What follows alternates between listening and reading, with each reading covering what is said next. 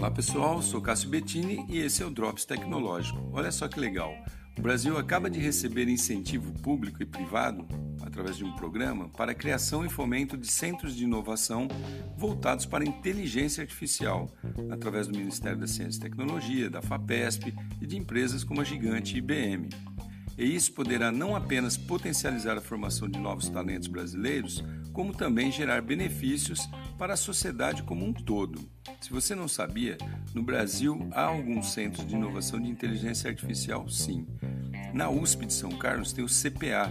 Eles têm estudos voltados para cidades inteligentes, abordando temas como educação, cibersegurança, meio ambiente e infraestrutura.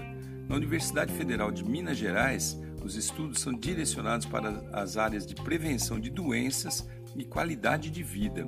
Na Bahia, os estudos são para o setor da indústria e focam na implementação de plataformas digitais abertas e ciência de dados. Já em São Paulo, na USP, eles direcionam ali para Digital Twin, que é um, um significa gêmeo digital, né? Vou falar sobre isso no outro podcast. Sistemas autônomos, integração de processos em cadeia também para maquinários, ferramentas e robótica. Há outros centros espalhados pelo Brasil que atuam em várias outras áreas, como agronegócio, comércio e serviços, mas ainda estão ganhando tração.